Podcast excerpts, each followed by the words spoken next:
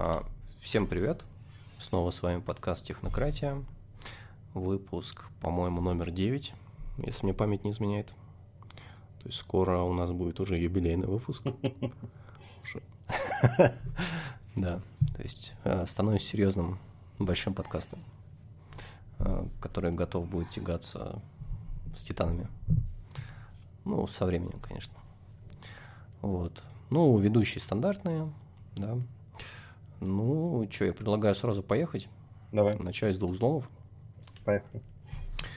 А, ну, про один взлом, наверное, уже многие говорили, да. Это, ну, точнее, здесь, знаешь, не то, что взлом, здесь, наверное, самое интересное а, это то, что это самый большой а, вообще в истории реторн э, тех денег, которые украли, условно говоря. Ну, о чем речь? То есть, когда там, по-моему, в 2016 году. Да, а, что-то такое, по-моему, в 16 или 17 Да, взломали централизованную э, криптобиржу Bitfinex и украли там оттуда много-много биткоинов. Там больше 100 тысяч, по-моему. Вот. Ну и, соответственно, все это время эти биткоины лежали. Тут, кстати, на самом деле вот интересный момент, про который многие не знают, наверное. Вот. Но фишка в том, что вот все эти хаки типа бирж, да, э, с криптой, то есть они очень редко профитные для хакеров на самом деле. Но из-за того, что сеть открытая, да, то есть, условно говоря, там FBI, ANB и прочие ребята, они как бы сразу автотрекают все транзакции, которые как бы связаны с кошельком, где находятся сейчас эти деньги, условно говоря, да. И, соответственно, там как бы годами проходят операции, условно говоря, а, для того, чтобы потом этих людей поймать. То есть, условно говоря, ты можешь как бы украсть, конечно, да, но вот как ты их выведешь, это вопрос. Вот. И спустя 6 лет а, ну, нашли как бы все деньги, ну, почти все. Там часть какая-то была растрачена, как-то они все-таки их а, типа вывели. Вот, и поймали этих криминалс. Ну, вот, как обычно, там э, есть русский, да, вот в этой истории, как бы Russian Hackers. Вот. А, ну, и там его жена, ну, я не знаю, насколько там его жена вообще здесь. Ну, она интересная какая-то, да. да. Вот. Я не думаю, что она хакер, да. Ну, скорее всего, да, она в сговоре была, она знала, несомненно. Ну, по тем данным, по которым говорят. Вот. А, ну и, то есть, какая мораль истории? Ну, даже если ты как бы украдешь много миллиардов криптоденег, вот как бы э, крайне малая вероятность, что ты их сможешь использовать, условно говоря. Вот. Ты что думаешь про это? Ну, ты знаешь, я вот подумал, что как будто бы 4 миллиарда долларов ты из офлайнового централизованного банка тоже особо не украдешь. Как бы это невозможно. Оффлайн, ну в кэше? Ну, типа, да. Не, почему? Если ты в кэше украл, вот бумаги... Ты не можешь 4 миллиарда долларов в бумагу красть. Ну, блин, как в фильмах там бывает. Большие грузовики, ну, набитые деньгами. Государство сейчас настолько опрессивное и настолько э, все контролирующее, Toxic. что это невозможно, в принципе, такие как бы вещи делать. Тебя находят за, mm. за минуту где бы ты ни был. Ну, ну да. Но здесь-то еще проще находить, понимаешь? Ну да, это интересный момент, да. Ну, то есть, э, да, это очень интересный момент, ну, потому что, знаешь, многие говорят, что, типа, там, вот, там, что там в этих блокчейнах там воруют деньги, да? Вот, но по факту, да, их воруют, но из-за того, что сеть открытая, как бы, э, ну, их нельзя потратить. То есть тебе в любом случае нужно через какую-то другую централизованную биржу их вывести. А там же у всех ну, обязательства этого KYC, типа Know Your Customer, да? Угу. То есть, и как бы где-то ты все равно себя засветишь, и там красный огонек, и выезжают ФБР, как бы, и тебя вяжут. Понимаешь? То есть, как бы где-то там бы не был. Мы же знаем, что как бы э, американское правосудие, оно общемировое, правильно? Вот. А, ну, в общем, такая история. Ну да. А... Тогда, тогда я помню, это казалось, что это какая-то вообще жесть, типа, как будто никто вообще не защищен. Ни от чего. Ну вот э, mm. именно вот про Bitfinex. Они, кстати, живы-то сейчас а. вообще не работают? Да, да, живы. Я, кстати, вот сейчас прям посмотрел. То есть, ну, они в топ-10 входят по централизированным биржам. А Binance это то же самое, да? Они, они тоже, типа... Нет, это совсем другая совсем контора. Нет, ну, ну в смысле, это биржа самое, тоже, что да? это централизованная биржа. Да, да, да Binance, да. Binance, да. Но Binance Coinbase. это самая крупная. Да. Да. Coinbase ты имеешь? Вот. Да, Binance это топ-1, а вот Bitfinex на текущий момент она на десятом месте по суточному трейдингу, условно говоря. Сколько там всего денег крутится. Ну, это как главный показатель, в принципе, для биржи. Вот, такие дела. А, на самом деле второй взлом вот Wormhole, он по поинтереснее. А, ну, наверное, тут надо контекста немного добавить, да? Потому что не будет... Я вообще ничего не знаю про Понятно. Да, не будет понятно, что это такое. Потому что здесь как бы взлом бриджа произошел, вот, но нужно понимать, что такое бридж, да? То, что понимать, что там произошло. А, ну, давай я чуть-чуть контекста объясню, потому mm что ну, я в любом случае вот там, не знаю, месяц, короче, раскурил всю эту тему. Сейчас более-менее ну, тему я имею в виду, знаешь, там, связанную с блокчейнами, условно говоря. Сейчас более-менее у меня какая-то высокоуровневая ясность появилась. Да. Ну, понятно, что все знают, что такое биткоин, да? Про него можно ничего не рассказывать. Вот. А, что там после биткоина? Ну, то есть это как первое поколение считается, да? Второе поколение это типа эфир, вот, а, который про смарт-контракты. А, но эфир, он изначально, знаешь, он был таким академическим исследовательским проектом, по сути.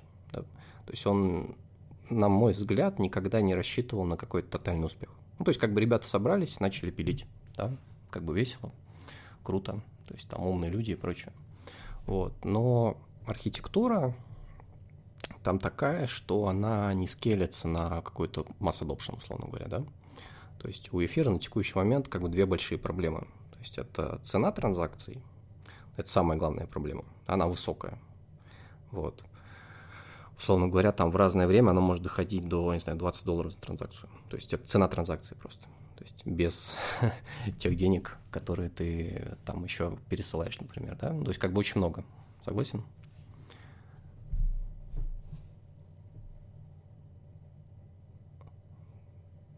Ты тут? Да-да-да, у тебя отвалилось что-то? А, нет, у меня ничего не отвалилось. Да-да-да. Вот. Угу. Окей. Я говорю, там высокая цена транзакций и э, низкая скорость транзакций и низкая скорость финализации транзакций. Ну, у биткоина же вот. тоже ну, то есть... долгая скорость транзакций. Типа... А, да, но в биткоине нет смарт-контрактов.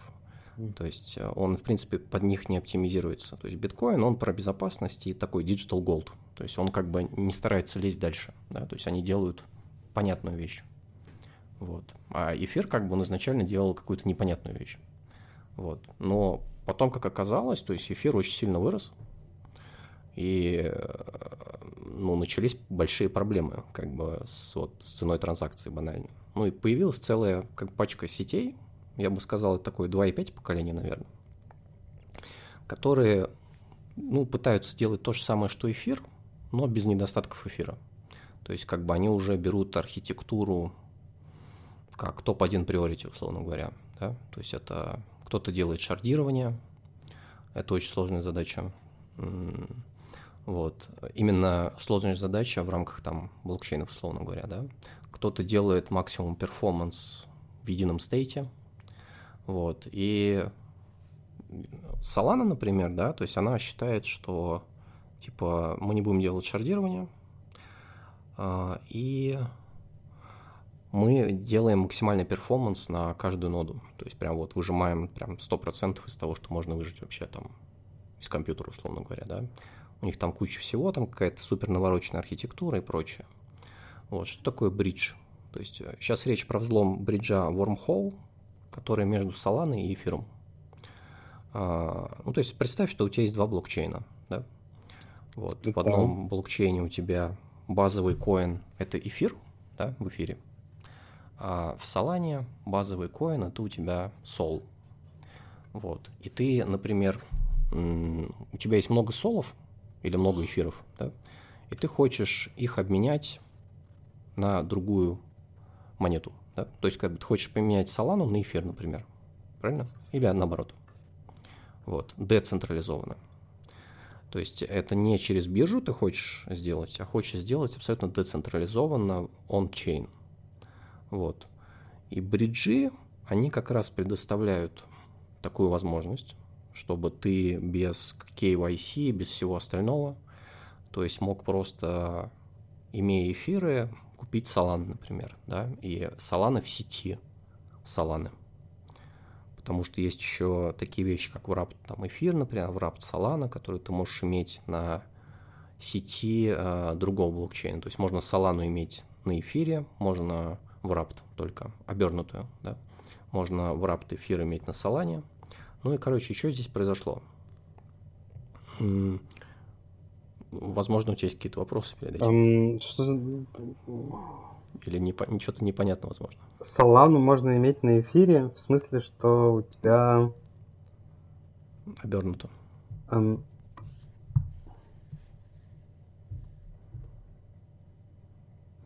Ну, смотри, давайте я приведу еще другой Давай пример. другой пример.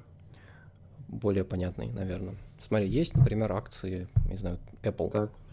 или Tesla, да, чего угодно. Вот, в принципе, тебе ничего не мешает не имея доступа к NISE, там он-чейн, иметь в рапт э, акции Теслы, например. Да? То есть ты можешь купить, условно говоря, акции Теслы и держать их на, там, условно говоря, на блокчейне. Ну, в смысле, типа, что а... ты в блокчейне написал, что вот у меня есть акции Теслы, или как? Нет, не совсем. То есть есть, например, смарт-контракт, который обеспечивает э, один к одному да, вот это вот а, обеспечение. То есть, условно говоря, ты покупаешь, тратя деньги, коины какого-то чейна, покупаешь вот этот токен, а смарт-контракт тебе обеспечивает связь один к одному с реальной акцией и с ее ценой. То есть, условно говоря, ты когда будешь ее продавать, покупать, она будет ровно по такой же цене, которая у тебя цена на бирже, там, NYSE, например. Ну, это, это наверное, как сложный опцион, пример. получается, да? То есть... Да, да. Если так. по-русски говорить. Ну, наверное, это не русское слово, но тем не ну, менее. Вот. А, ну, смотри, то есть сейчас я пытаюсь а, еще раз объяснить, в чем суть бриджа вообще. То есть, смотри, у тебя есть эфир, есть Solana. Да, это два разных блокчейна. Так? Угу.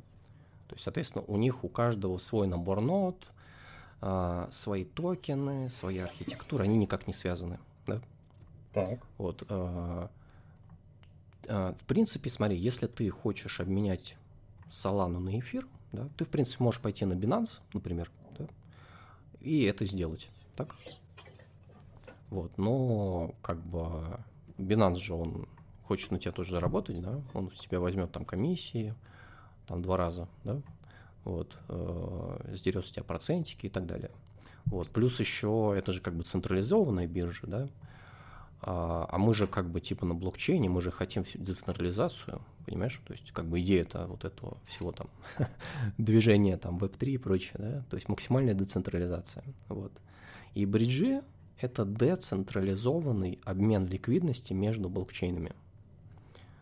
То есть а, как это реализовано на практике? То есть, условно говоря, у нас есть смарт-контракт на Solana, и у нас есть смарт-контракт на эфире. Да? А, в этих смарт-контрактах написано что? Что мы, например, лочим эфир в том смарт-контракте, а за каждый залоченный эфир по текущему курсу мы с обратной стороны Solana на смарт-контракте, где залочена Solana, тебе даем Solana. То есть обеспечение получается, понимаешь? Mm-hmm. То есть, условно говоря, за каждую Solana, которую ты будешь, который ты будешь обладать, она обеспечена тем эфиром, который залочен в смарт-контракте на стороне эфира. Идея понятна? Ну, да. Ну, а, ну, ты их как бы одновременно должен написать, да? А, нет, подожди, смотри. Тебе их не нужно писать. То есть смарт-контракт — это программа, которая живет на блокчейне. Ты уже пользуешься готовой. То есть бридж, он уже, они уже написали все смарт-контракты. Ага. То есть смарт-контракты уже написаны. То есть это, э, это часть бриджа, по сути. То есть сути бриджа, понимаешь? То есть если бридж у тебя между тремя сетями, например, да, это значит, что у тебя а, три пары смарт-контрактов, условно говоря, есть, понимаешь? Понимаю. Ну и плюс там еще какой-то GUI там и прочее все. Вот. А, что произошло в Wormhole?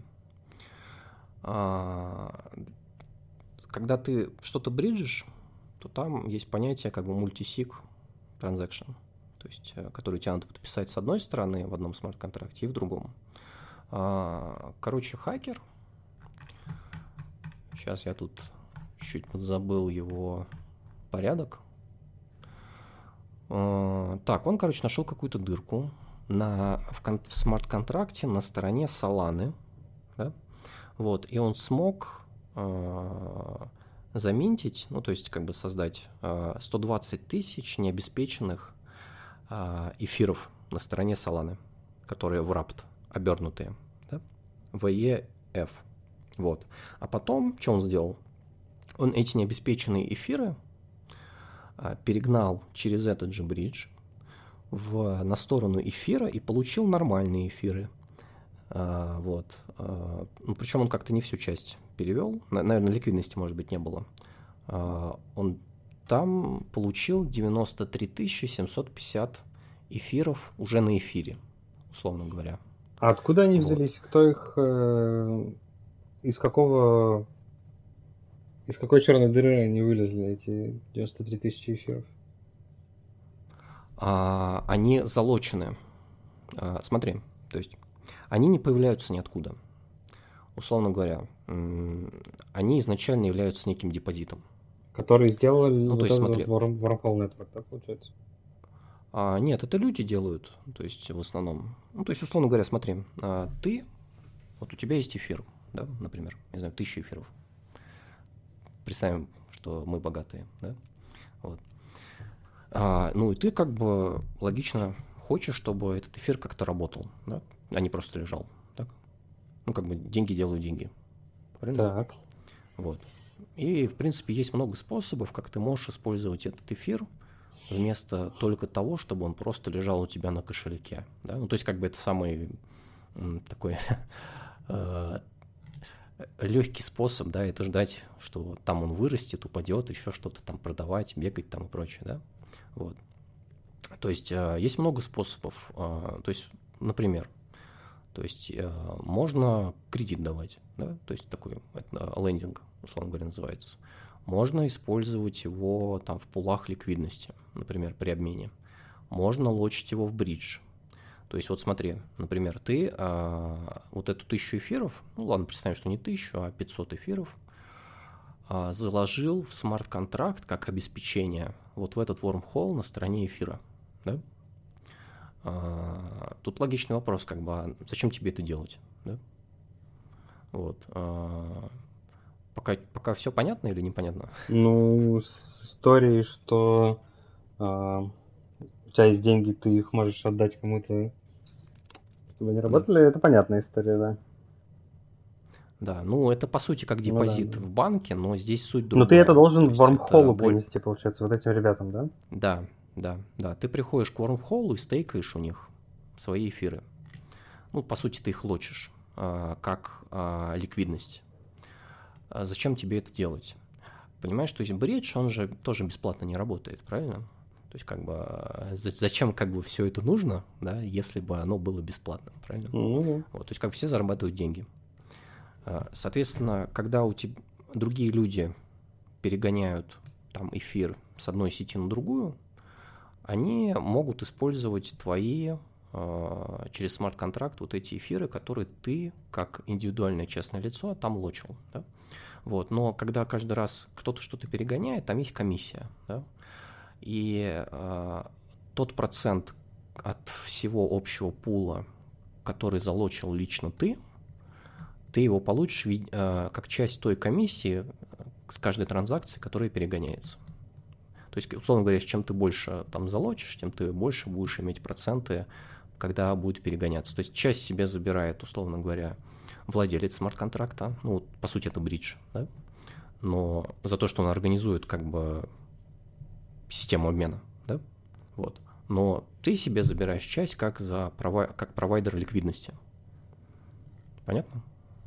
То есть как ты зарабатываешь деньги. Интересно. Ну да. Ну, это как бы один из инструментов DeFi, так называемого, про который сейчас много говорят. Это как бы Decentralized Finance, да? То есть это, кстати, вот ответ на вопрос, типа, зачем нужны смарт-контракты, да? Ну, вот, как бы, обычный, понятный довольно кейс, который работает, вот.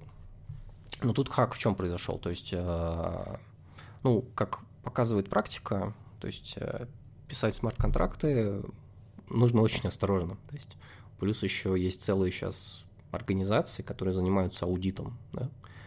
То есть они там высматривают каждый миллиметр на потенциальный как бы взлом его. Вот.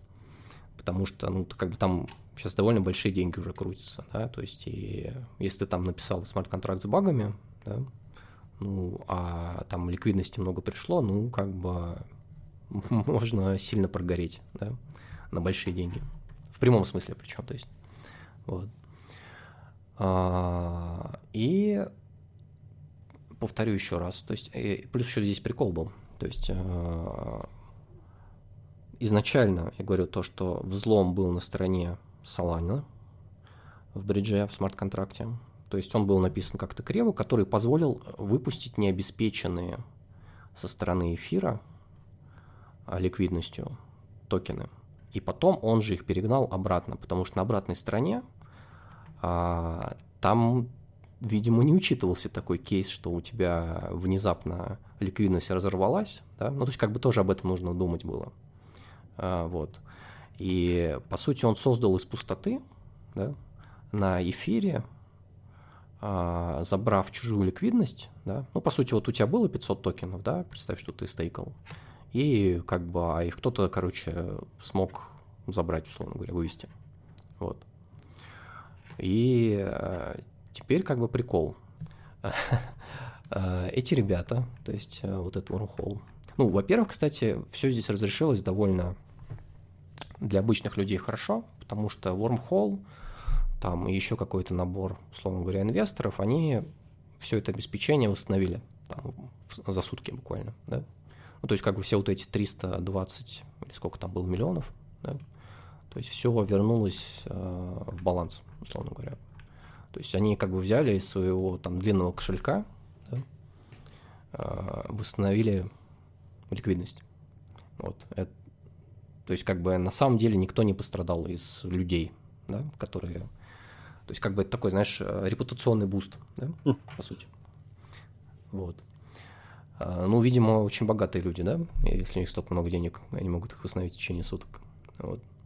А, но потом прикол еще как бы другой. То есть тому хакеру на эфире написали, ну, типа такой, знаешь, он-чейн сообщение, да, где, где попросили его вернуть деньги, вот, но ему представить это типа как white hat, то есть такой хакинг, да, условно говоря, за что ему хотели 10 а, миллионов выдать долларов.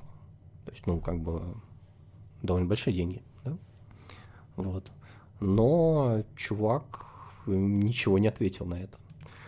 Ну, что, в принципе, логично, да? Так, а его можно есть... будет найти, получается, да, или нет?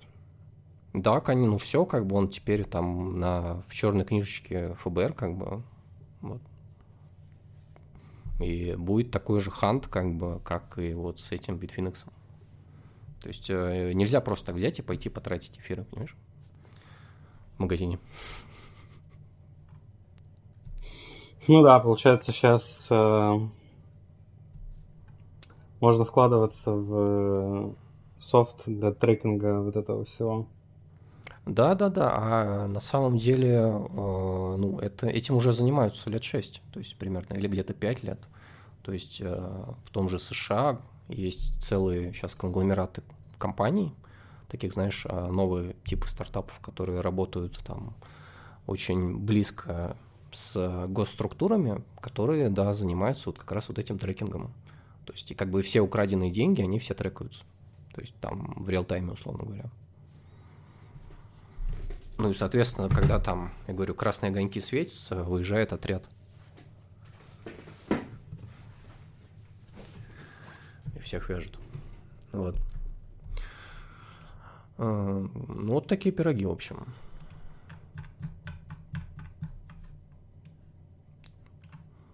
Ну и на самом деле еще одна новость, которая связана тоже с Соланой, с этим же блокчейном, по сути, то, что они выпустили эту Solana Pay. Вот. А, ну, ты знаешь, то есть оно, с одной стороны, ну, как бы это платежная система, да? то есть как бы нету ничего сверх необычного, но она работает именно с их сетью, с их блокчейном. То есть, условно говоря, я вот решу торговать шурмой, да, завтра. Вот. И есть как бы уже CIP, протокол, то есть там библиотечки, которые они предоставляют, которые мне позволят прям вот там на посе принимать Солану.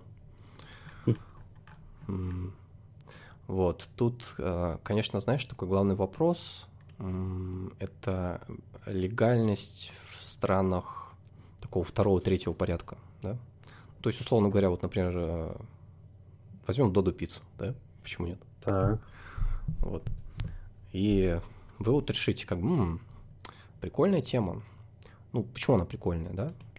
Потому что, ну, цена транзакций и цена комиссий, ну, то есть, условно говоря, там будет что-то у них, как они утверждают, 0,0005 доллара за транзакцию, да? Ну, то есть как бы выглядит привлекательно. То есть э, сколько у вас за обслуживание там каждого платежа идет, например, проценты, еще что-то там? Ну да, да, да явно больше. Вот. И оно явно как бы значительно больше, да, чем здесь. Вот. И вы решите таким, м-м, а почему бы нам не иметь это как дополнительный способ, да, там, э, в России, например. Да? Но я вот что-то думал, а, ну, а, а вот в России, например, да, то есть э, забудем пока про США, да, э, на землю обетованную, так сказать, вернемся.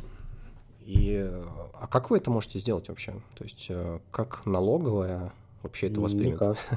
То есть у нас же нету никакой базы законодательной то есть вы, в принципе, не имеете права это как средство платежа использовать. Да, правильно? не можем. Ни в коем случае. То есть вас как бы просто закроют сразу. Лично на Биулина. Так уже закрыли все, типа.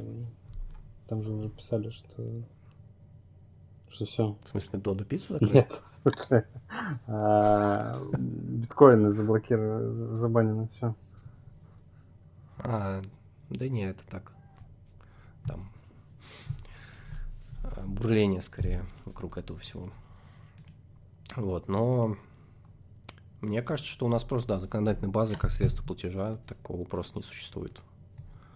И я не думаю, что будет в России это. Соответственно, то есть оно как бы открыто, и все могут использовать, да, то есть, знаешь, такой парадокс небольшой.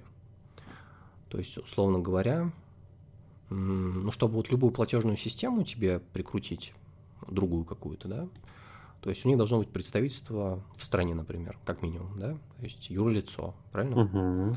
То есть э, какой-то банк-партнер, да, который обеспечивает вот эти, вот эти транзакции, да, вот.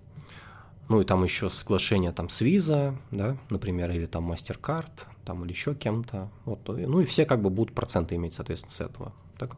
То есть как бы на самом деле э, там нормально набегает на вот это обслуживание а здесь у тебя что получается? Ну, ты такой вот решил, такой, блин, а нафига мне все это нужно, да? Вот я подключу Solana Pay, как бы, типа, почему нет?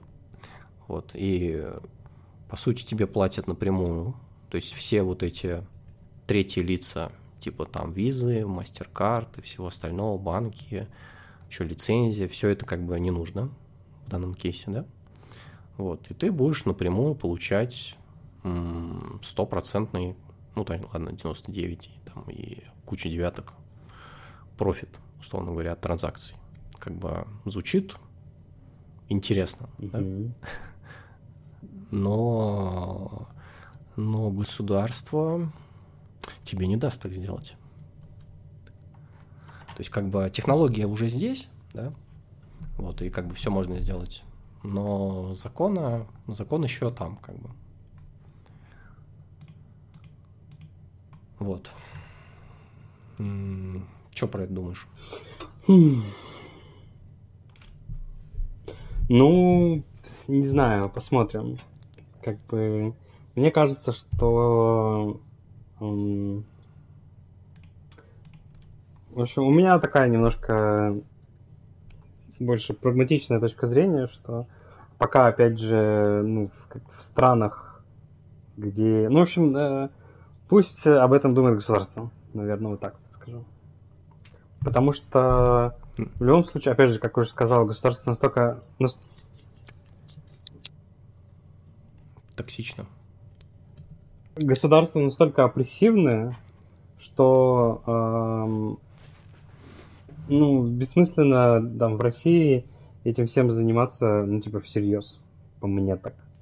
Да, то есть это интересно, э, ну, вот с точки зрения, как бы, какого-то там, ну, интернет-бизнеса, да, может быть, что-то вот самого mm-hmm. там, начального, да, но в офлайне пока я не представляю, как она вообще может жить сейчас.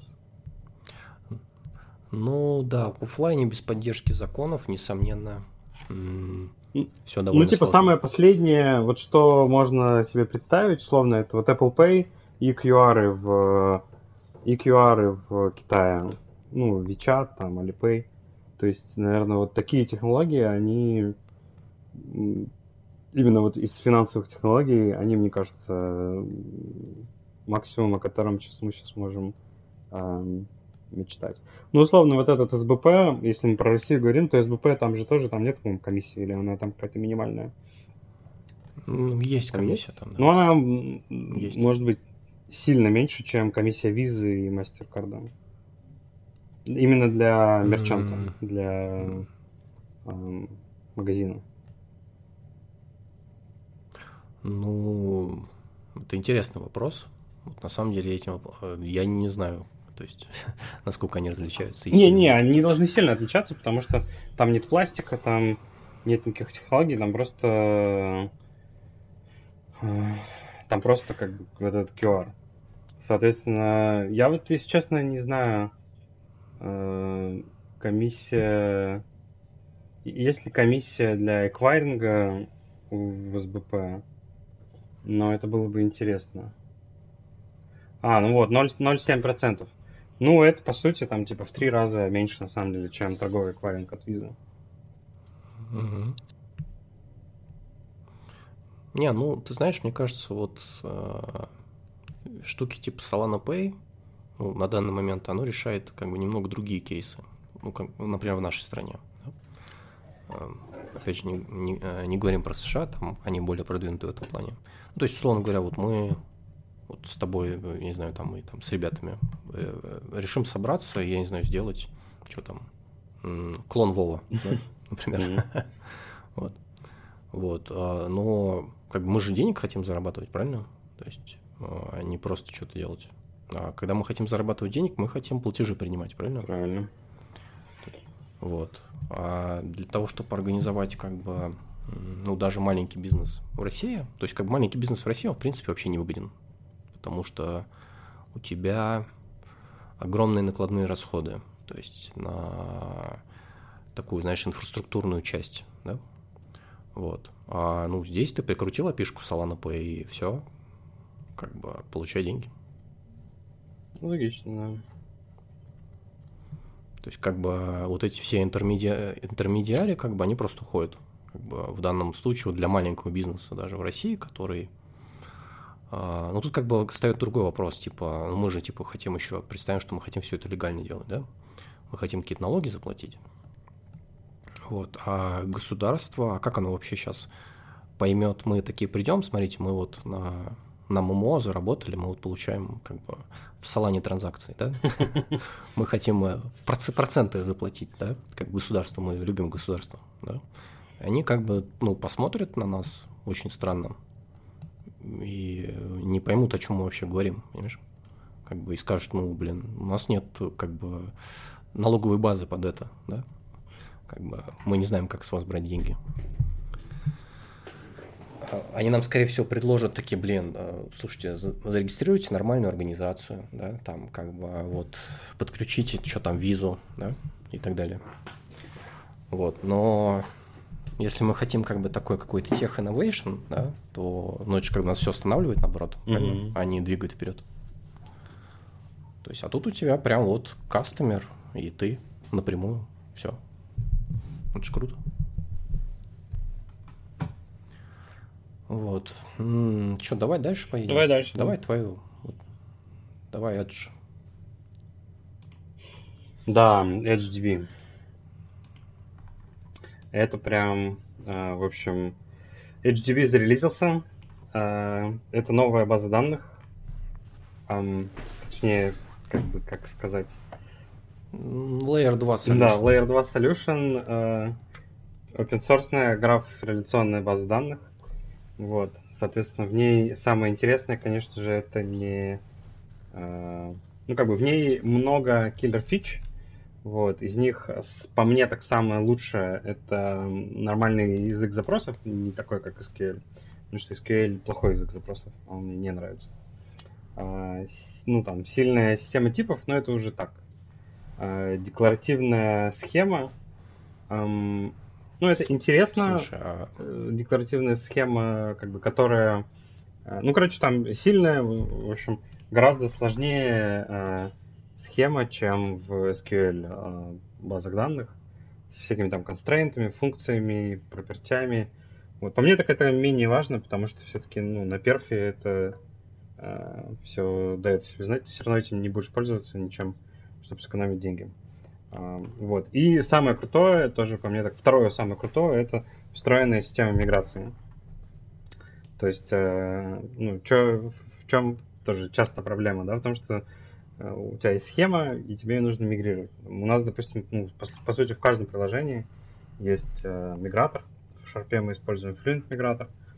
Вот, ну там либо ORM ты пользуешься, да, чтобы такой фигней не страдать, либо у тебя, либо руками пишешь миграции, там up и down, всякое такое, и носишь их с собой. Соответственно, здесь эта проблема как бы решена. Сразу скажу, что я еще не пробовал, вот, но я обязательно попробую. А, вот. И еще раз, как я говорю, самое крутое, что есть в HDB, это э, новый язык запросов, который лучше, чем SQL.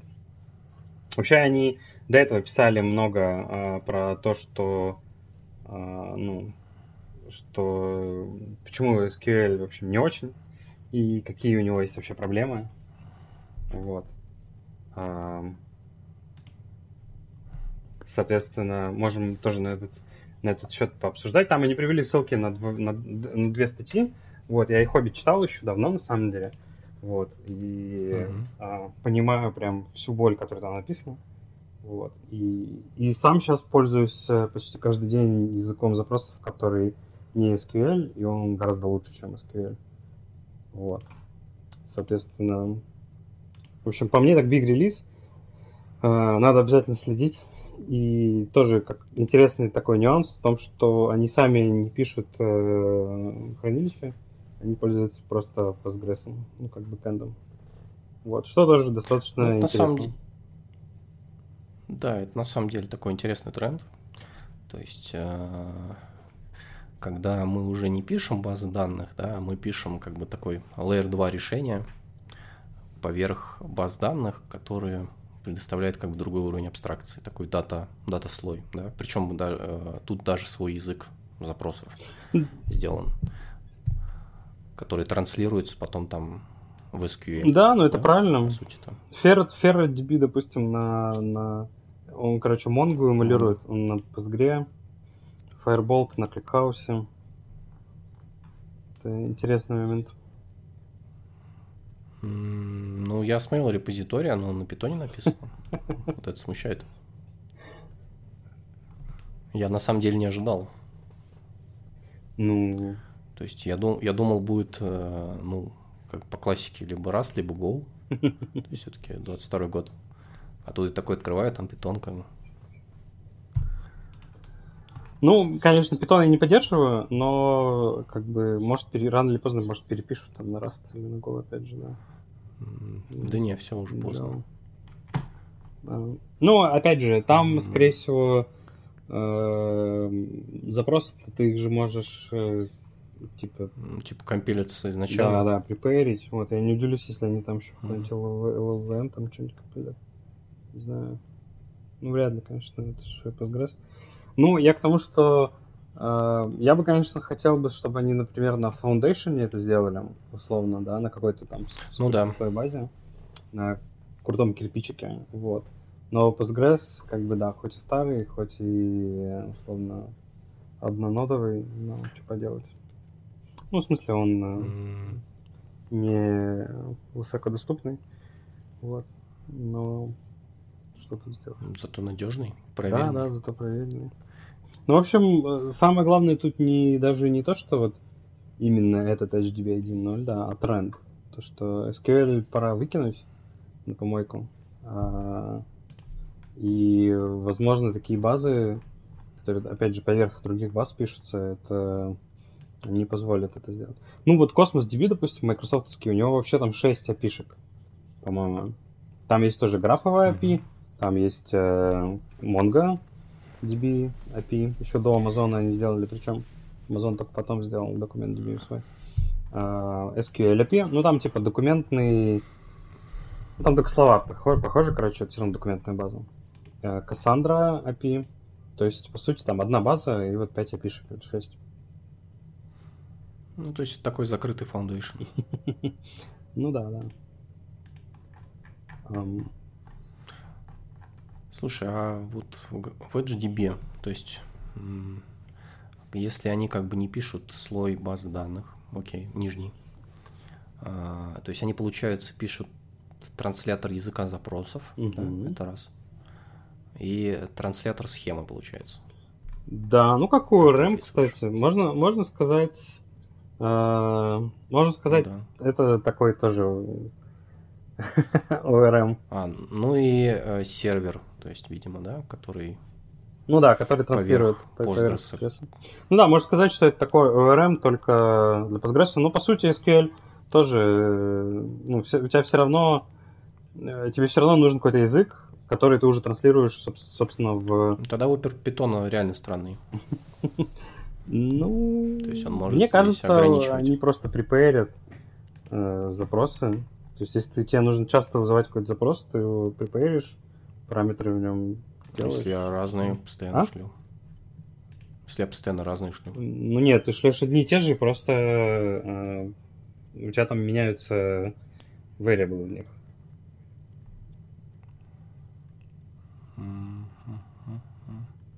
Ну, надо смотреть. Ну, я попробовал, да, посмотрел. Все-таки 1.0 версия. Ну да, 1.0 вышло, можно уже попробовать. Угу. Я думаю, их все тоже спрашивают, почему питон.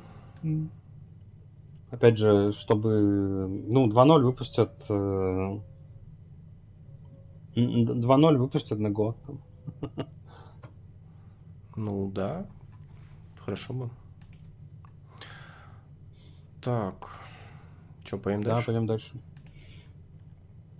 Ну, давай одну такую смехотворную тему для расслабона по-быстрому. А, Facebook умирает, то есть теряет пользователей.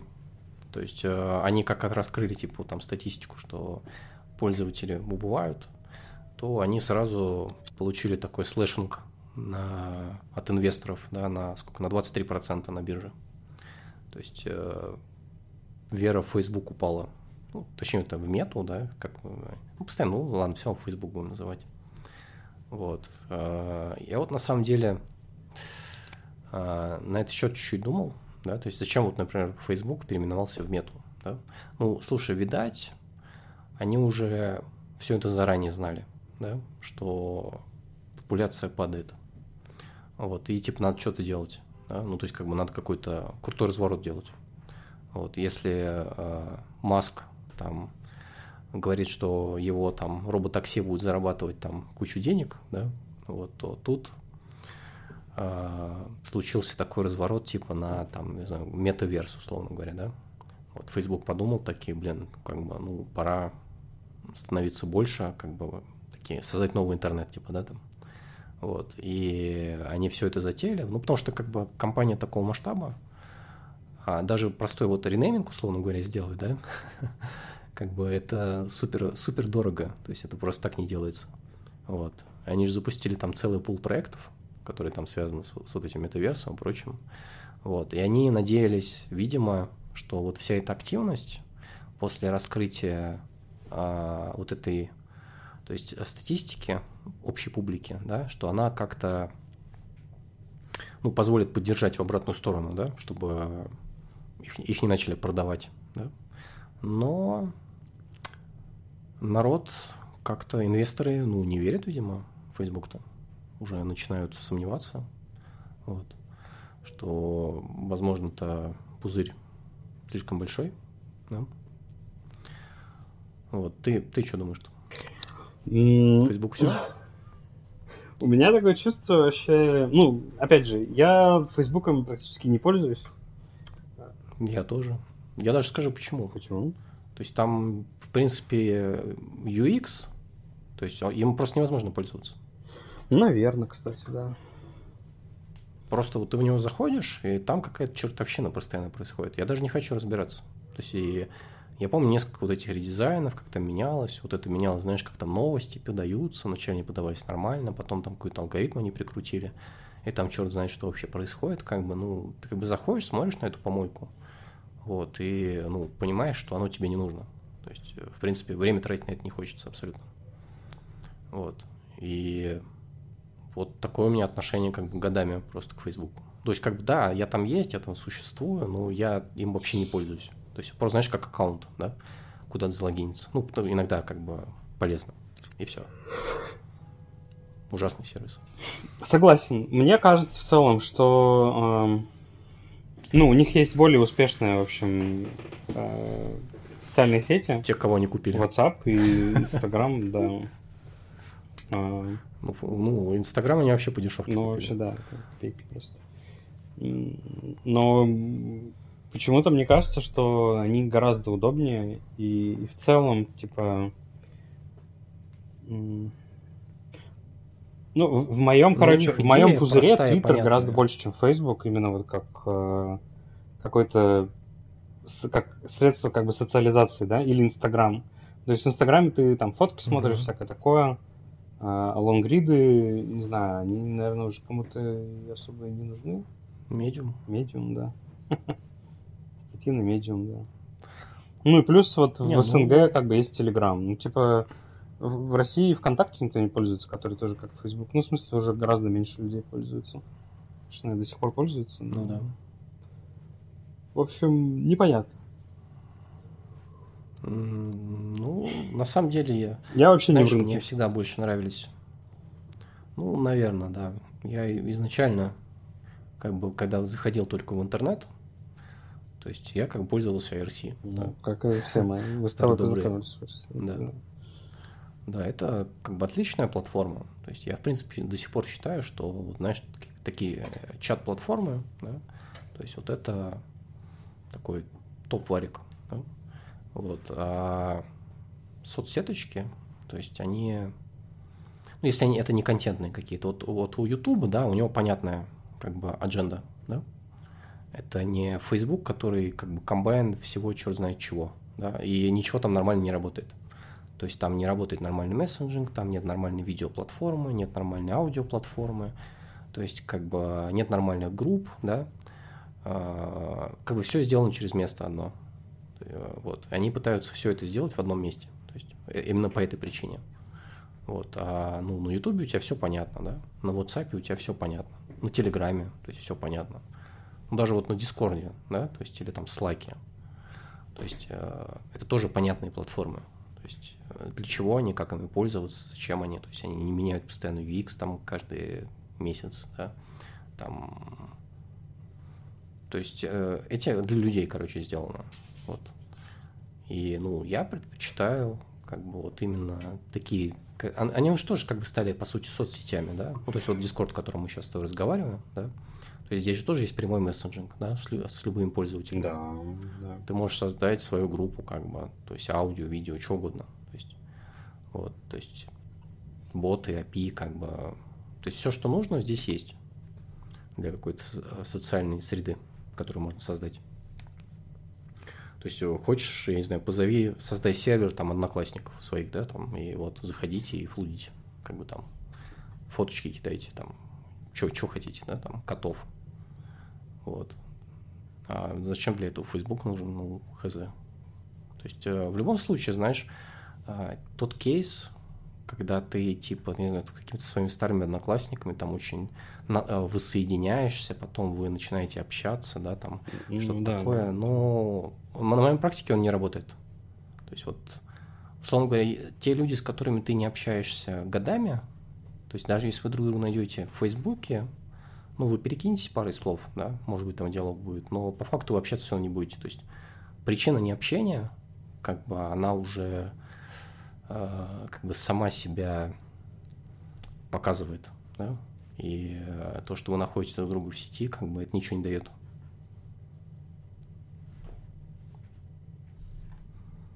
Плюс, э, ну, в том же Фейсбуке как бы очень сложно познакомиться с какими-то новыми людьми. Например, новые связи какие-то настроить, да? Да, обычно... там, там же нет, почему? Там есть Discovery, но... Ну, я не видел, чтобы он работал вообще. Ну да. В реальности. Вот в Дискорде я как много людей узнал, например. Или там в Телеграме. Да, да. да. Как бы это работает. Ну вот опять же, кстати, да, мне кажется, что чатики, как будто бы они пропали вот во время Фейсбука и там такой полусмерти да. и версии. Как будто чатики пропали. А, а раньше же еще были, допустим, группы, ну, это мейлинг, в смысле группы, а Linux, он до сих пор mm-hmm. так разрабатывается а, в мейлинг-группах и всем остальном. А потом как бы снова вернулись чатики, всякие гиттеры, там, тыры а, и там, ну и в Раста-чате в России, по-моему, в русском Раста-чате там что-то 5000, что ли, человек, там какие-то вообще бешеные цифры. В Kubernetes-чате тоже огромные цифры.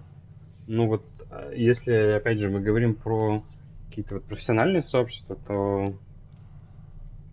а, как будто телеграмные чаты, по крайней мере, в России вообще отличное как бы распространение получили. Mm-hmm. Ну, вот, например, в том же Дискорде, вот, ну, там по расту, да, сервер есть, там, там больше 30 тысяч человек. То есть, да, .NET, .NET кстати, цифры. тоже в Дискорде очень активно общается. У них есть э, прям штука. Ну, то есть, да, чатики как бы вернулись из мертвых. Они чуть перестроились, по сути. На, то есть, это группы, которые как отдельный типа сервер еще считается. Да, да. Вот. И, ну, как бы этого более чем достаточно для каких-то социальных задач, да? в том числе и какие-то э, новые социальные граф строить свой. То есть можно много людей новых узнать. А в Фейсбуке как бы это все это. Это что-то, знаешь, из прошлого. Вот. Так. Ну, что, дальше так пойдем? Да, пойдем дальше.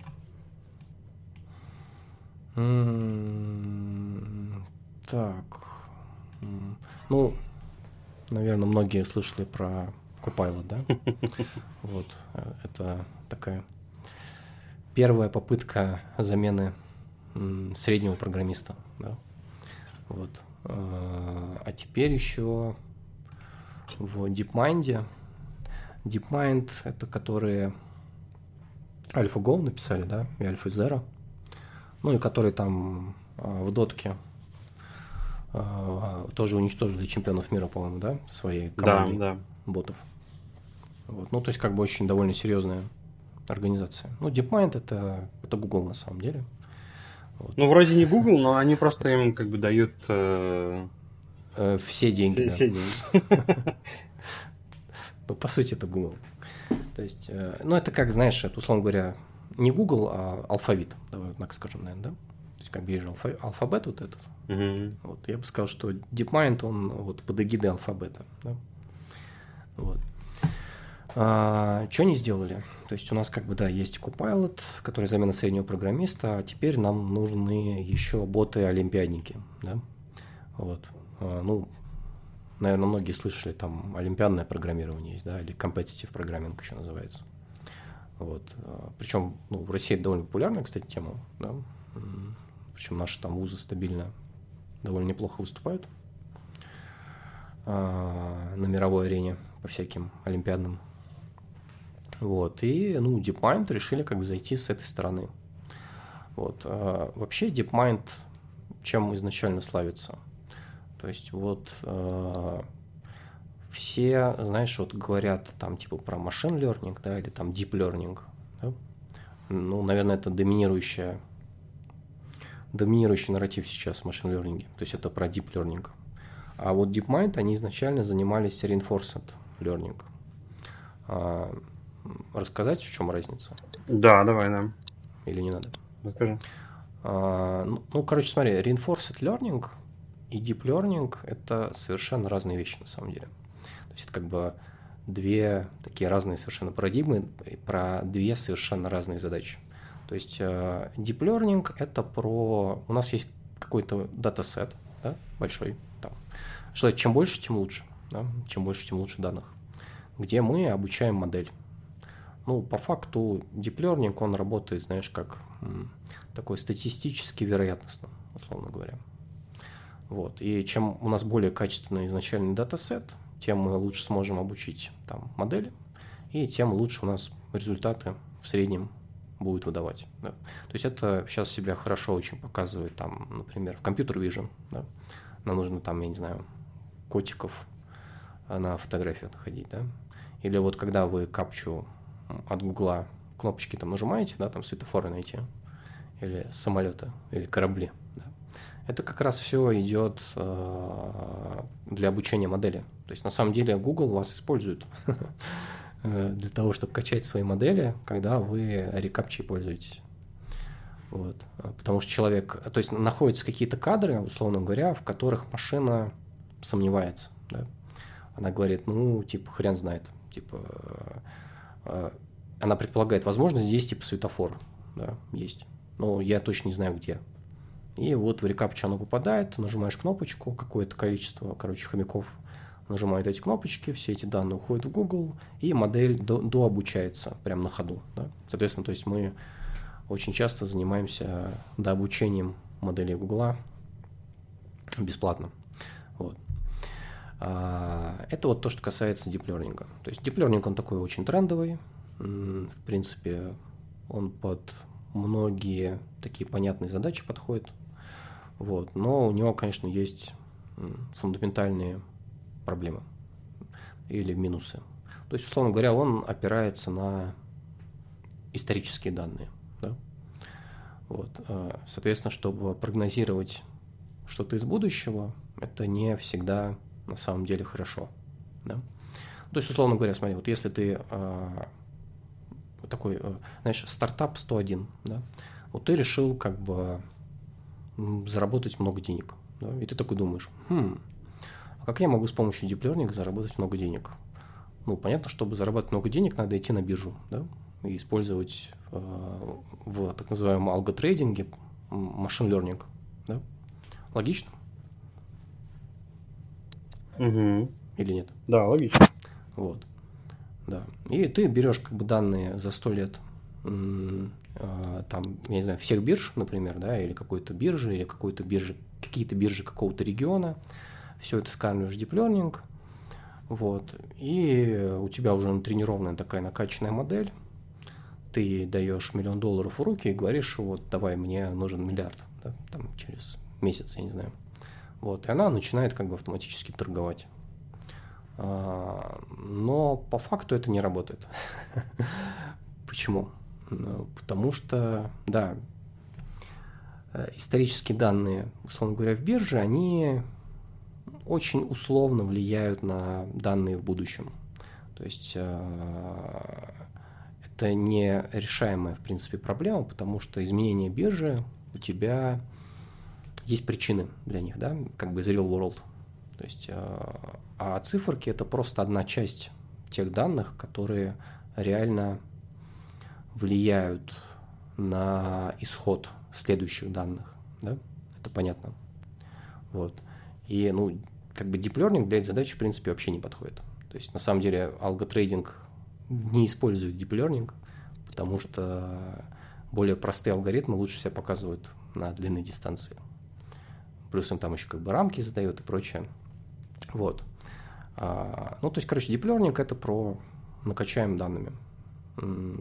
Картиночки, там, не знаю, аудиофайлы, там еще что-то, да, распознавание речи тоже на Learning, в принципе, работает, потому что он очень много слушал людей, самых разных. А, тут, кстати, еще, вот знаешь, типа есть забавные кейсы, типа вот, что там, Face ID, да, когда он людей, там, не знаю, типа азиатов, да, плохо распознает, а белых, типа, распознает классно. Почему такое происходит? Потому что модель, которая изначально обучалась, ну, то есть выборка была российская, условно говоря, да, то есть там, например, мало азиатов было. Вот, и поэтому у тебя искривленное э, как бы функционирование модели получается, потому что выборка была э, не диверсифицированная достаточно. Вот.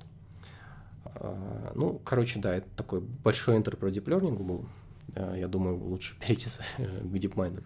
Вот. А они как бы изначально занимались reinforced learning. Это что такое? А, reinforced learning никаким образом не связан с историческими данными. То есть он не берет за основу тренировки модели исторические данные. То есть reinforced learning, он работает примерно так же, как, ну, тут, наверное, аналогию нужно привести, условно говоря, да. Вот э, ты вот рос, да, у тебя вот есть родители, да? Вот. И родители тебе говорят, как бы, они создают как бы у тебя, твою, знаешь, моральную модель твою, да? и общество, и культура. А, тебе говорят, что, в принципе, хорошо делать, что делать плохо, да? Вот, и как бы ты запоминаешь это.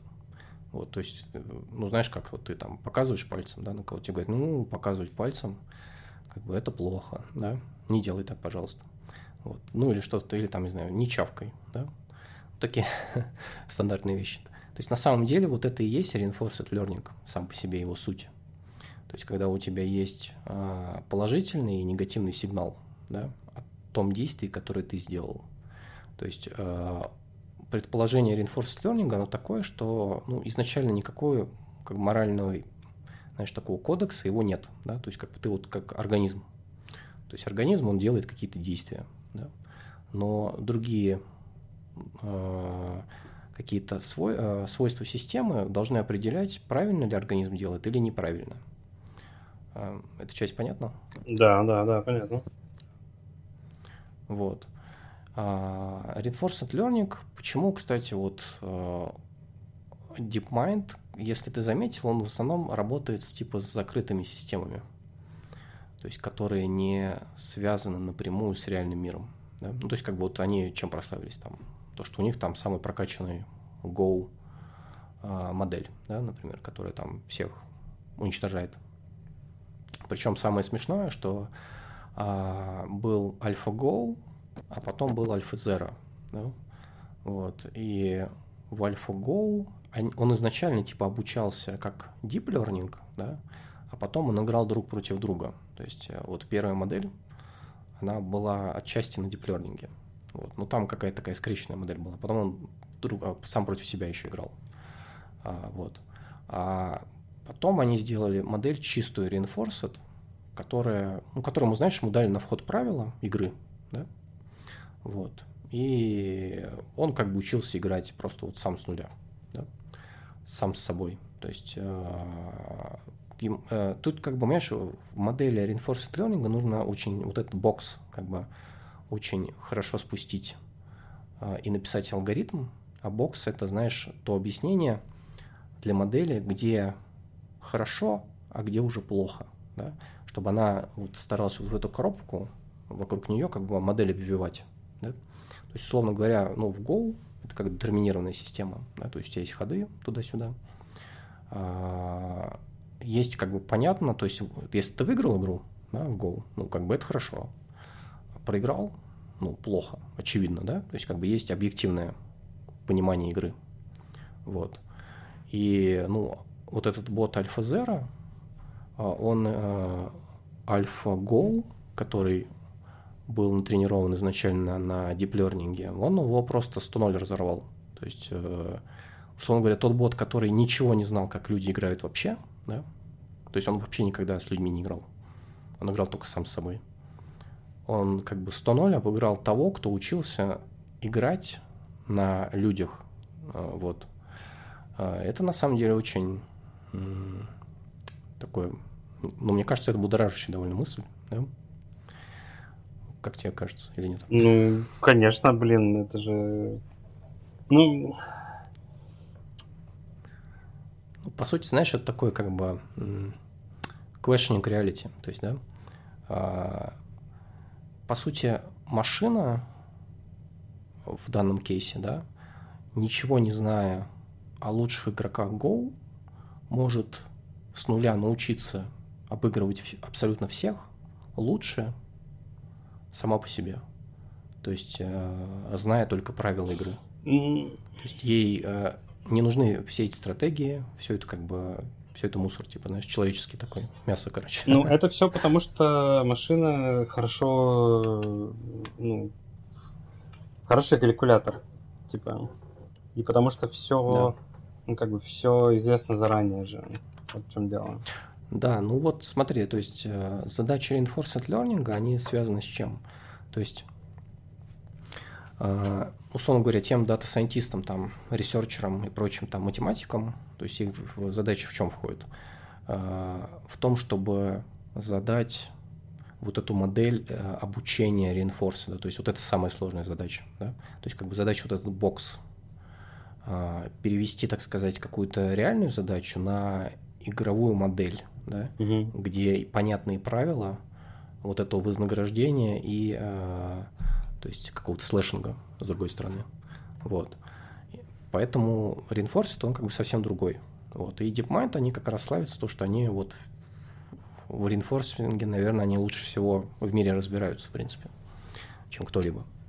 Потому что все их модели, они как бы феноменально успешные а, в этой части. Вот, и, ну, что произошло? Они выпустили uh, Competition Level Code Generation with AlphaGo. AlphaCode, извиняюсь. Вот. А, то есть это а, программист-олимпиадник, а, искусственный, да, которым берет на вход какую-то competition задачу, описанную в тексте, да, и генерит тебе решение, как бы, и, ну, работает по их тестам довольно, это неплохо. Вот, по крайней мере, он там входит я не помню, какой там ранг сейчас. Ранг это на топ 54 among contest participants averaged over 10 context. Ну, то есть в рамках 10 контекстов он попадал в топ 54%. Ну, я бы не сказал, что это прямо феноменально, конечно, да, но тем не менее. То есть э, это значит, что он выдает что-то осмысленное все-таки. Потому что если бы он генерил мусор, да, ни в какие топ-50 он бы не вошел. Вот. Что ну, я вот сейчас на самом деле с э, Copilot уже давно работаю. Ну, не давно, в смысле, где-то пару недель, может, даже больше. Может, три недели. Um, и круто, конечно, в целом. То есть я, я, я не уверен, что Copilot сильно как бы, ну, Copilot, по идее, судя по вот описанию того, что AlphaCode умеет, он, конечно, попроще. Вот, ну, то есть Copilot умеет тебе генерить какие-то функции, генерить э, то, что ты хочешь, да, но он это делает не всегда так, как ты хочешь. Вот. И особенно... Но он не может знать, что ты хочешь. Он, он не может знать, что я хочу? Ну, конечно, да, и столько чип тебе в голову устроить. Ну да. Отмазка. Ну, я к тому, что пока что, короче, я не верю в этом. Да, опять же, здесь типа конкретная вот бокс задача э, а, все-таки вот из, из, ну, из того, что я всю статью на самом деле не читал. Наверное, ее надо почитать. Э, вот. Ну, суть простая. То есть, смотри, а, в принципе, в компетитив программинге, то есть задача довольно сильно формализована. Да, да. да? То есть, а в реальности, как бы от заказчика ТЗ, да, ну, да. вот, оно как бы три слова на салфетке, да, Ну, то есть, может быть, если этих джунов можно будет заменить, наверное, это прикольно. Да, но зачем заменять джунов? Подожди, а откуда джуны будут да, появляться? Да. Откуда, откуда сеньоры будут появляться? Непонятно. Ну, то есть, э, вот Copilot, он э, сейчас, конечно, тоже не идеален, но, допустим, иногда тормозит. Да, в шарпе он э, херню как бы иногда подсказывает, ну, точнее, много когда. А для супер сеньоров, тех, которые очень быстро программируют, опять же, если ты очень быстро программируешь, то, ну, он с тобой просто не успевает. Вот. А... Слушай, я думал, что супер сеньоры программируют просто другими людьми, программистами. Ну, не обязательно. Им Купайло, в принципе, не нужен. Ну да.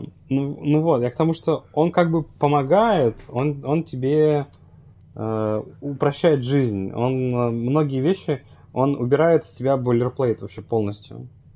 Да. Угу. Но как бы... Ну это встроенный Stack Overflow. Да, встроенный Stack Overflow. И, соответственно, если вот альфа-код будет там лучше, чем Copilot, то это, конечно, будет круто, но в общем, людей ну, он никогда не заменит, да, потому что Потому что формализованных задач в бизнесе не бывает. Факту. Ну, слушай, мне ну, на данный момент кажется, да, что вот я тоже, опять же, всю, весь пейпер не читал, он там довольно большой. Вот. А, но я уверен, что его тренировали как раз реинфорсидом тоже.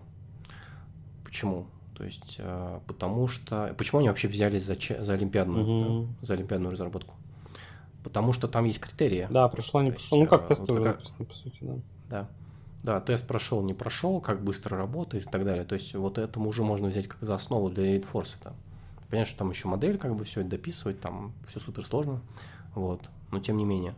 Вот. Э, и оно здесь как раз про чтение формализованных задач, потому что там оно максимально формализовано, насколько это возможно. Да? Да, они прям в таком, знаешь, математическом стиле пишутся, условно говоря. Вот. И потом он тебе генерирует код, который с высокой вероятностью будет там эти тесты проходить с приемлемой скоростью. Да? То есть вот что модель это делает. Э, я не думаю, что эта модель может быть применима в промышленной заработке. Да. Да? То есть, ну, опять же, это, знаешь, это как бы research. Да? То есть, все-таки DeepMind, он э, такая очень research-oriented компания. Да? То есть, они не то, что делают какое-то продакшн решение прям. Вот. У них как много денег, да, Google там нафармил э, миллиарды, да. Надо как-то контрибьютить в общество, так сказать, да. Вот.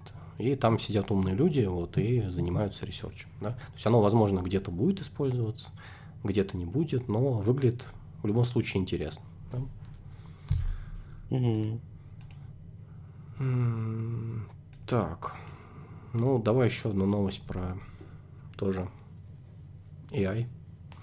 А, анонсировали и уже отдали в народ а, модель GPT Neox 20B. 20B это 20 миллиардов параметров. Вот. А, которая полностью open source. То есть, а, ну, повторю, то есть, например, вот есть GPT-3, да, то есть многие слышали GPT-3, GPT-3, но по факту GPT-3 в open source нет. То есть э, ее как бы зажали корпорации, да, и, в принципе, ты хочешь ей пользоваться, давай шли нам деньги. Вот. Э, либо, если ты только хороший друг, да, желательно не из Северной Кореи. Вот, потому что тебе туда доступ не дадут. Вот.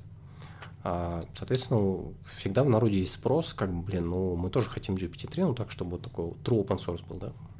Вот, и компания, вот, например, LFR AI, да, она вот как раз занимается тренировкой своей модели по там трансформерам и прочему, очень похожая на то, что делают а, большие а, ребята, да, но это все как бы true open source. И вот сейчас они выпустили, в принципе, самую большую а, такую нейросетевую модель. Ну, в основном для работы с текстами. То есть, условно говоря, генерации текста. Да? А, вот то, чем славится, в принципе, там GPT-3. Не знаю, там, хочешь себе нейробреда, как бы нейроновостей там погенерить, да, там, или с ботом пообщаться. То есть, вот берешь модель, поднимаешь на своем сервере, как бы, ну, и можешь использовать бесплатно в своем продукте. Круто. Um, круто, но не знаю, у нас, по идее, есть доступ к GPT-3. В смысле, мы можем получить доступ. Вот. Я, короче, не уверен, что это вообще, ну, как бы... А... Ну, вы уже придумали, как это использовать? Нет. На, в Customer Service, например? Ну, ты имеешь в виду для роботов, типа? Ну, смысле... ну да, люди будут с жалобами приходить, а у вас GPT-3 отвечает, что все хорошо. Да. Нет? Ну, в общем, мы пока не придумали, зачем нам GPT-3. Мы можем к ней доступ получить, по идее, ну, что мы кастомеры Microsoft. Um, вот. Для вот этого, да, для sentence completion там и всякого такого. Um, нам как раз сейчас интереснее модельки вот для компьютер для, для компьютер vision, да. Ну, ты знаешь, мне вообще вот показалось из моего такого беглого изучения, что там в машин-лернинге происходит, что вот как раз то, что связано с компьютер-виженом, оно самое как бы такой продакшн ready. Ну да, То есть да. там понятные самые кейсы, там довольно высокая точность сейчас, то есть и все, что с этим связано, его можно вот в реальный какой-то продакшн вынести. А вот нам с текстом, да, ну вообще нет. То есть оно слишком как бы сенситив по многим параметрам, которые связаны с людьми, да, и вообще с языком. То есть, ну, язык это как бы суперсложная штука, да, угу. вот, само по себе. То есть это, в принципе, язык, язык это живая среда, да, то есть, которая живет вместе с обществом каким-то. Вот. Слова как появляются, чтобы что-то обозначать, да, либо обозначать какие-то действия в каком-то контексте и так далее. Вот. А ну ты сколько машину не тренируй, да? она же как бы в этом контексте ее нет, она в нем не существует. То есть э, она тебе всегда будет выдавать что-то. Ну, иногда оно будет как подходить. То есть она чисто вероятностно максимально подходить. Иногда это будет абсолютный бред. Вот. Но и для, ну, реально, вот для чего ее использовать вот в реальном бизнесе. Ну, даже вот смотри, вот э, представим, что Сейчас вот я прям в голову мне сразу пример пришел странный. Ты вот решишь, не знаю, автогенерация каких-то ботов, которые, не знаю, развлекают людей, да, например. Ну, просто, знаешь, боты, которые общаются с людьми, такие компаньоны. Но по факту, как бы очень быстро ты дойдешь до такого кейса, где, а, ну, не знаю, бот заставил кого-то себя убить, да? Вот, потому что, ну, он же как бы не думает, что он говорит, правильно? Да. Вот, и, ну, и все, как бы плакал твой бизнес сразу же. То есть, как бы риски слишком высоки. Потом, знаешь, такой customer сервис, да, ну, в принципе, бот не может предоставлять customer сервис. То есть, никакой. Потому что это, опять же, это суды, все остальное, как бы... Ну, это в любом случае просто... Дешевле это не делать. CLI. Mm. Ну вот те боты, которые есть, это просто как бы интерфейс, да, как мы в прошлый раз обсуждали. И они все mm-hmm. стрёмные до сих пор. Ну да. И с этим ничего не сделать. Ну, в смысле, с этим можно сделать, ну, только попросить не звонить, да. А, давать ну, ты знаешь, мне кажется, сейчас вот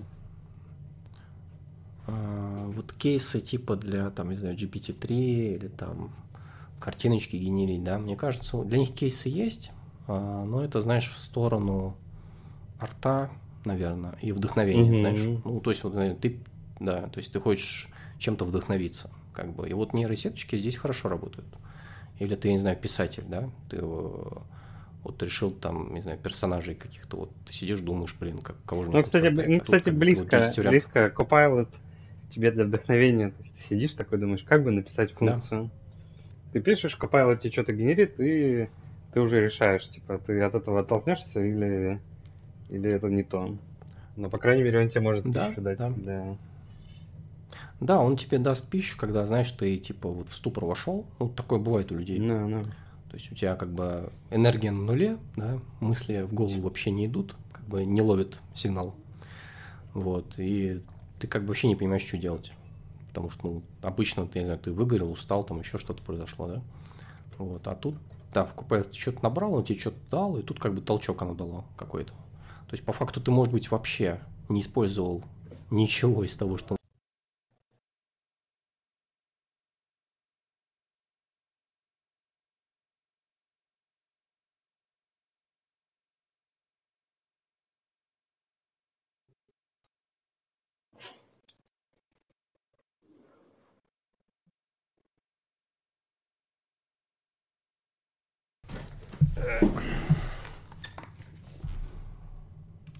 Так.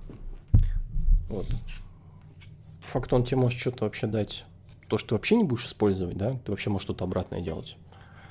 Потому что увидел, как делать, типа, не надо, да. И, ну, это имеет свой профит. То есть, Copilot, это, знаешь, я надеюсь, что он будет развиваться и будет все как бы лучше и лучше выдавать результаты. Ну, он реально для вдохновения. И то же самое, знаешь, там касается генерации картинок, вот GPT, да, то есть это для таких креаторов, да, которым нужен новый канал какой-то. То есть, словно говоря, если ты раньше много чего-то там гуглил, просматривал, там еще что-то, да, чтобы какой-то сигнал у тебя в мозгу образовался, то сейчас, в принципе, можно нейросеть на это все натравить, сделать какую-то большую модель, да, и вот к ней запросы слать, и смотреть, что она тебе там нагенерила, а потом уже переделывать это под что-то реалистичное. Да? Ну вот как бы такие кейсы, я считаю, что они валидные.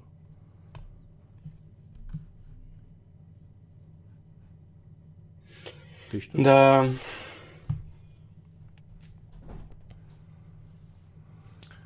Вот. Так. Что у нас последняя новость осталась?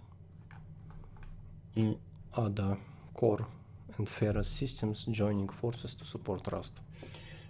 А, ты знаешь, что такое компания Adacore? А, нет. А, ладно, знаешь, что такое язык Ада? Да, оно есть. А, ну да. А, ну да. Прикольно. Ну, короче, да. Язык Ада это такой строго типизированный язык, который ну, используется довольно часто там в авионике, например, да, или там э, всякие космические системы, или там, ну, короче, такая индустриальная а, разработка, где какая-то тяжелая промышленность, либо куча регуляций, да, где тебе нужен, условно говоря, надежный софт. Вот. Чтобы меньше аварий каких-то происходило. Например, на ядерной станции, да, не хотелось бы. Вот. И, ну, то есть Core это вот компания довольно большой, такой мировой лидер в этой области. А, у них, в общем-то, много проектов, которые с этим связаны. Вот, и теперь они, по сути, признают Rust как а, язык, который надежный для их задачи. Так что теперь атомные станции будут нарастить. Как тебе? Ну, я слышал как раз, что вот самолеты их на C++ начали переписывать, потому что на ADI их невозможно программировать. Потому что старый язык, там ничего нет в нем. Программистов ты на него просто так не найдешь. Ну вот, возможно, это одна из причин, на самом деле. Ну да, да. То есть рынок ада программистов крайне маленький. Мне кажется, что думаю. они там же не просто так написано, что Ада, C, C++. То, что ну, раз добавить, ну, конечно. к этому вполне логично. Тем более, что... Ну, и там Ада, она, мне кажется, уже как Кобол. Если, если уже недавно. Нет, такая. Ну, такая же, как Кобол, потому что... Ну, это все очень редкие люди. Как бы понятно, что C++ программиста mm-hmm. ты везде найдешь.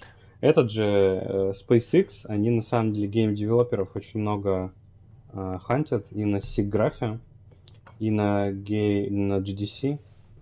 Э, у них, ну, вот эти будки, booth, как бы, экспозиции стояли у SpaceX. Вот. Потому что им нужны, ну, короче, сеп... Американцы. А? Им нужны только американцы. Не, это понятно что им нужны только американцы. Не, на самом деле, если у тебя гринка есть, по-моему, можно работать, или...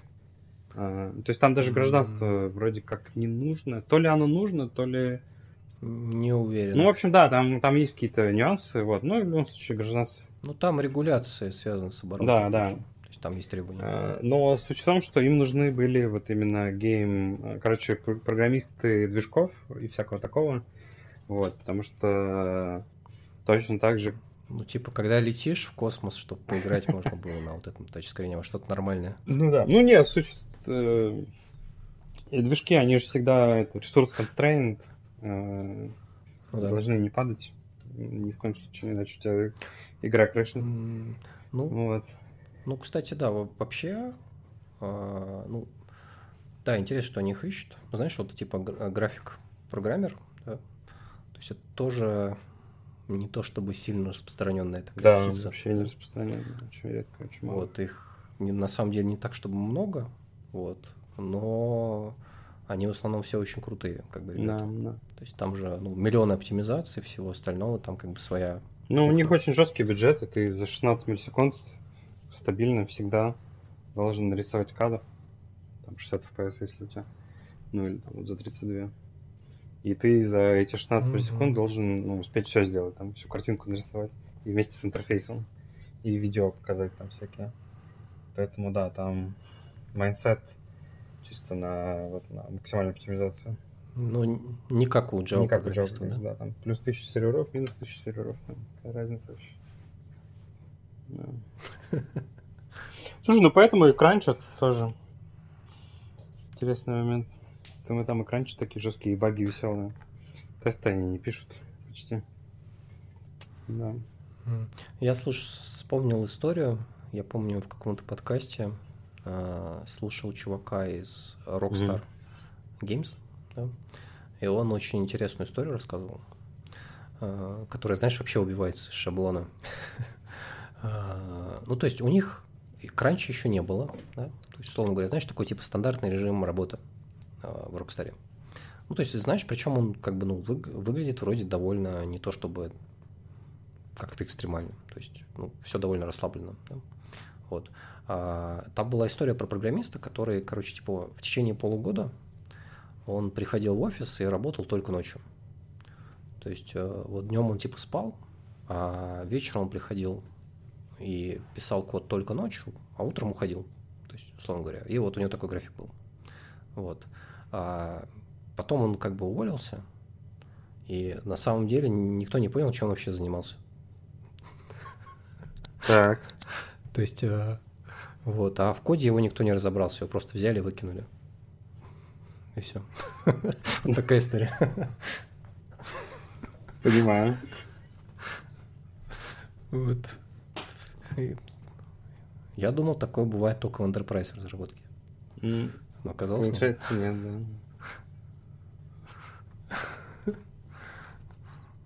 Ну, такое, конечно. Такое. Ну, там еще много интересного было, на самом деле. То есть, как его брали, например, на работу. А, то есть, на интервью, когда ты приходишь, типа, в Rockstar, ну, по крайней мере, у него как было, вот, а, к нему прям самый главный, короче, пришел. То есть, он прям вот сидел на интервью, там самый главный Rockstar, да, там было, типа, знаешь, такое, типа, освещение, как под, под допросом, короче.